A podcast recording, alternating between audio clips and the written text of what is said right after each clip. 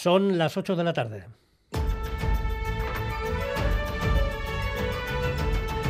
Crónica de Euskadi.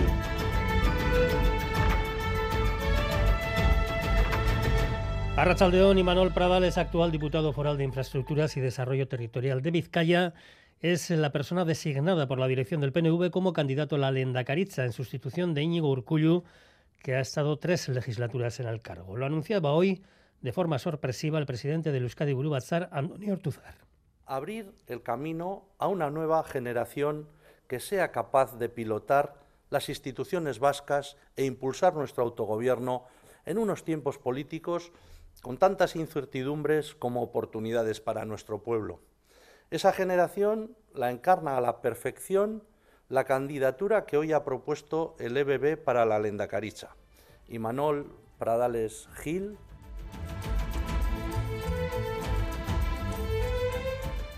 Violentzian kontra gaudela eta rebinditzekako kalea gurea diralat. Aldarrikatzen dugu gizarte honek daugan lakra izugarria. Bizitzeko eskubida daukagula eta inork ezin gaituela indarkeria zapaldu. Decenas de miles de personas se han sumado este 25 de noviembre a las manifestaciones convocadas con motivo del Día Internacional por la eliminación de la violencia contra las mujeres en Euskal Herria en las cinco capitales.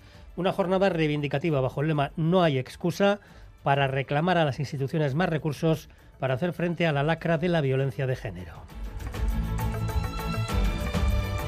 Y según una última hora en Gaza, hay problemas en el cumplimiento de las condiciones de la tregua de cuatro días iniciada ayer.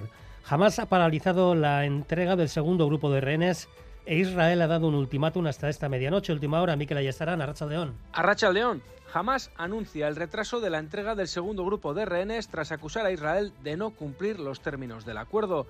Los islamistas denuncian que Israel incumple lo acordado porque no permite la llegada del número de camiones con ayuda pactados al norte de la franja y porque la liberación de los prisioneros no respeta el criterio de antigüedad. Según Hamas, el acuerdo recoge que primero se debe liberar a quienes más tiempo lleven en prisión.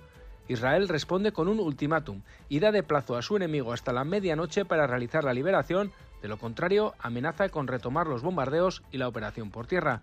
Estaba todo listo para un intercambio de 14 rehenes por 42 presos palestinos cuando ha llegado la denuncia de Hamas. Qatar, que hoy ha enviado un equipo negociador a Israel, trabaja contra el reloj para resolver el problema. Ultimátum de Israel. Hasta esta medianoche estaremos pendientes de lo que pueda suceder en las próximas horas. Vamos ahora con la previsión meteorológica para mañana que Euskalmet Miriam Ruiz nos trae frío. Cerca de la costa las eh, mínimas rondarán los 5 o 6 grados y puede llegar a helar en zonas del interior, especialmente en puntos de Álava y de Navarra. También encontraremos mañana a primeras horas del día algunos bancos de niebla. En general no tardarán en desaparecer y aunque veamos algunas nubes medias y altas, el ambiente va a ser soleado, pero en esta época el sol tiene poca fuerza y es probable que la niebla en algunas zonas de Álava y de Navarra se mantenga hasta el mediodía. En cuanto a las temperaturas, las máximas van a ser parecidas a las de hoy o quizás un poco más. En nuestra red diaria, sin incidencias en estos momentos, según el Departamento de Seguridad y el Gobierno Foral. Finalmente, la dirección del PNV, ante las filtraciones periodísticas, decidía adelantar a hoy mismo el inicio del proceso interno para la designación de las candidaturas a las próximas elecciones autonómicas y europeas, entre ellas la del candidato al Endacari, por lo tanto, sucesor de Íñigo Urculio en el cargo. Aichibre Bilbao. Sí, reunión extraordinaria hoy del EBB que anticipándose a sus propios ritmos y con el objetivo de neutralizar más filtraciones interesadas, el PNV adelantaba esta mañana el inicio del proceso interno de designación de las candidaturas y daba luz verde al nombramiento de quien sustituirá a Íñigo Urcullu como candidato al Endacari. Será el vizcaíno Imanol Pradales. El Euskadi mirando al medio y al largo plazo, considera que es el momento adecuado para desde la más que satisfactoria base que deja el Endacari Urcuyu y su gobierno, abrir el camino a una nueva generación que sea capaz de pilotar las instituciones vascas e impulsar nuestro autogobierno en la próxima década. Esa generación la encarna a la perfección la candidatura que hoy ha propuesto el EBB para la Lendakaricha. Imanol Pradales Gil. En un vídeo dirigido a las bases y colgado también en la web del partido, el presidente Andoni Ortúzar además ha tenido palabras de agradecimiento a la dedicación de Íñigo Urcullu y su legado al frente del gobierno vasco.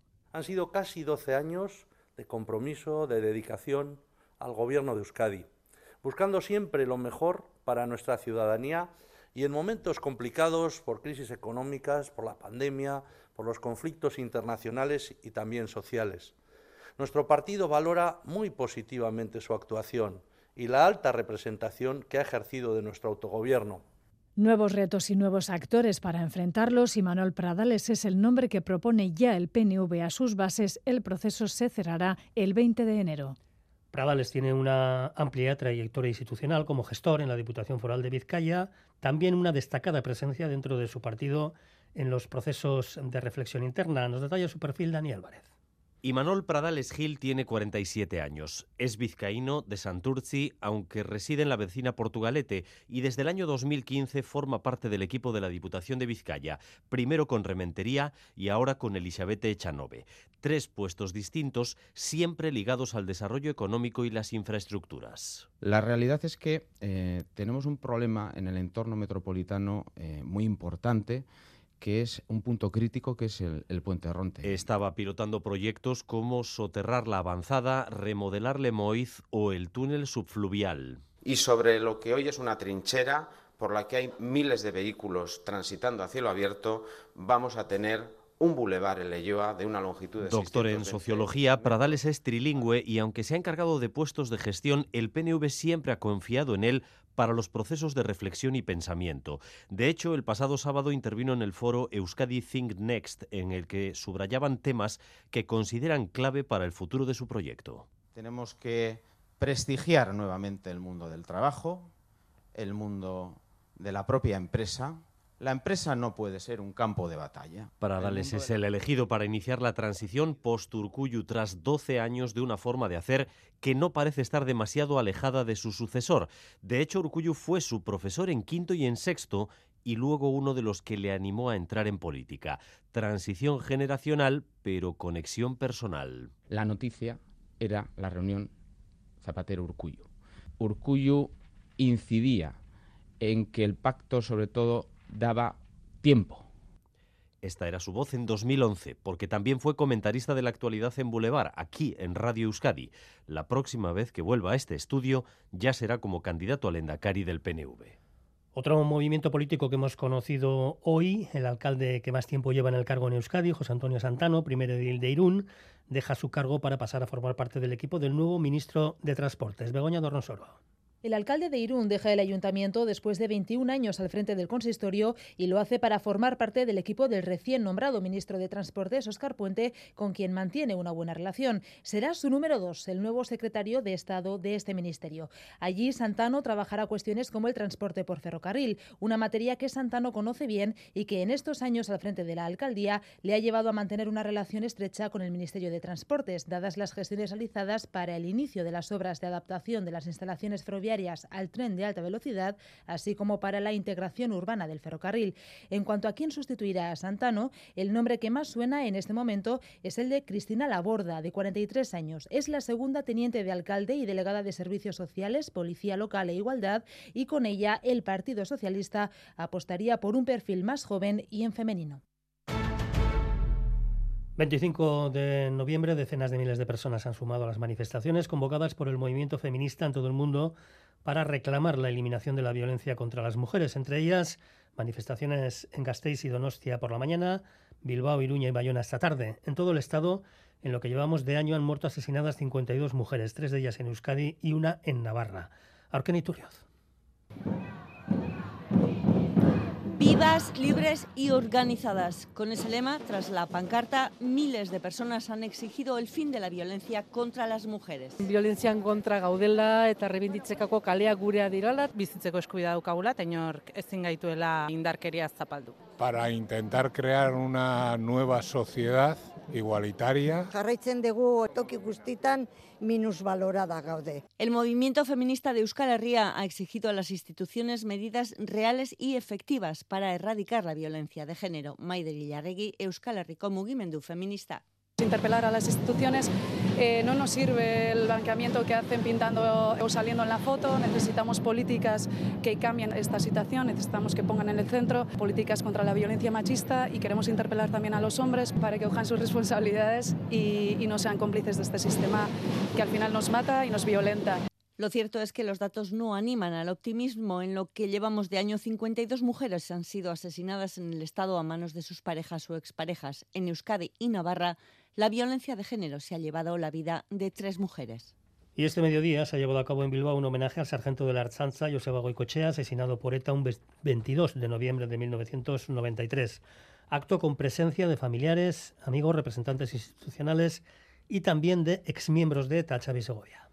Se cumplen tres décadas del asesinato de Joseba Goicoechea a manos de ETA. Este sábado se le volvía a recordar en presencia de su viuda Rosa Rodero y también de Carmen Quisasola, es miembro de ETA. Un encuentro que recordaba el de 2013 después de que Quisasola y el resto de presos de la Vía Anclares le enviaran una carta que hoy, diez años después, se la volvían a entregar de manera simbólica. Quisasola cree que en este tiempo se han dado pasos para la convivencia, pero aún faltan más.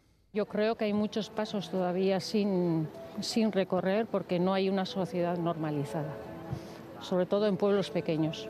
Rodero, viuda del sargento mayor de la Chencha, insistía en la necesidad de profundizar en esa convivencia, una lucha que calificaba de bonita y que debe seguir. Siempre he dicho lo de la convivencia, el diálogo, porque él también era así, quería eso. Para mí ha sido una lucha bonita y la he hecho siempre por él porque él habría luchado lo mismo que yo. La consejera de Justicia Nerea Melgosa pedía que se traslade a los jóvenes lo que sucedió para que no se repita ni se olvide. Eso era también que las propias familias podamos hablar con nuestros hijos y con nuestras hijas bueno, de, con total normalidad de lo que pasó en este país, sobre todo para una garantía de no repetición. No podemos, sobre todo sobre, por respeto hacia las víctimas y sobre todo por construir una sociedad en paz, no olvidar el pasado. El acto terminaba con un homenaje a Joseba Goicoechea mediante un vídeo, el testimonio de amigos y una ofrenda floral en la Plaza de la Convivencia de Bilbao. Y en Iparral de víctimas del GAL y de ETA han participado en una mesa redonda en Biarritz a iniciativa de la Fundación Fernando Buesa y Torsa Garzazu.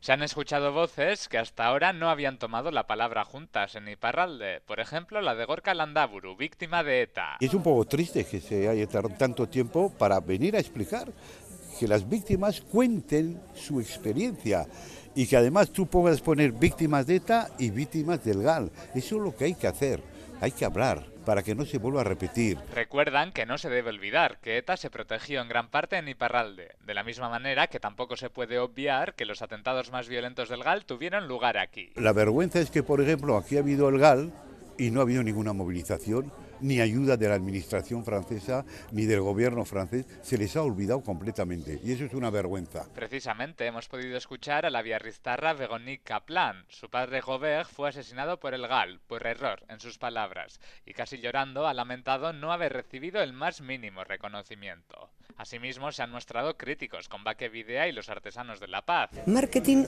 oso ondo egin bat izan dela. Ana Ispiri, hermana de Sebastián Ispiri, asesinado por ETA, los ha calificado de marketing en el evento de la Fundación Buesa con la colaboración de Covite y Gogoan. Tiempo ahora para la información deportiva. Alberto Negra, Rachaldeón. A Rachaldeón, compartido correspondiente al campeonato de mano parejas celebrado en Aizarnazábal, victoria clara de Eric Jaca y John Mariez Currena por 22 a 7 ante la Razábal y Aranguren. En fútbol, a las 9 de la noche, la Sociedad Deportiva Iba recibe en Ipurúa al conjunto azulgrana del Levante, uno de los candidatos también al ascenso a Primera División. En la Liga F, dos partidos jugados en el día de hoy. Real 2, Valencia 0 y Levante 3, Sociedad Deportiva Ibar 0. Y en baloncesto, en Liga ACB, a las 8 menos 9 menos cuarto, perdón, jugarán en eh, Miribilla Bilbao Basket ante Unicaja y ahora mismo en Mendi se está desarrollando la segunda parte del derby entre Laraski e IDK. Raúl Pando, ¿cómo va el encuentro? Rachaldeón. A Rachaldeón Alberto desde el inicio del tercer cuarto, siempre por delante el IDK. Estamos a 29 segundos para la conclusión del mismo del tercer cuarto, 45 Araski, 54 IDK. Poco a poco encarrilando, por lo tanto, la escuadra guipuzcoana, la que podría ser su sexta victoria de la competición liguera. Por lo demás, derrota de Anaitasuna ante el Logroño en la Catedral de Navarra en el partido correspondiente a la Liga Sobal y en rugby, Euskarian se ha caído en Donibán y Leuchun por 12 a 21 ante Bélgica. Hasta aquí la información general. Gracias por su atención. Les dejamos ahora en la galería con Bego Yebra.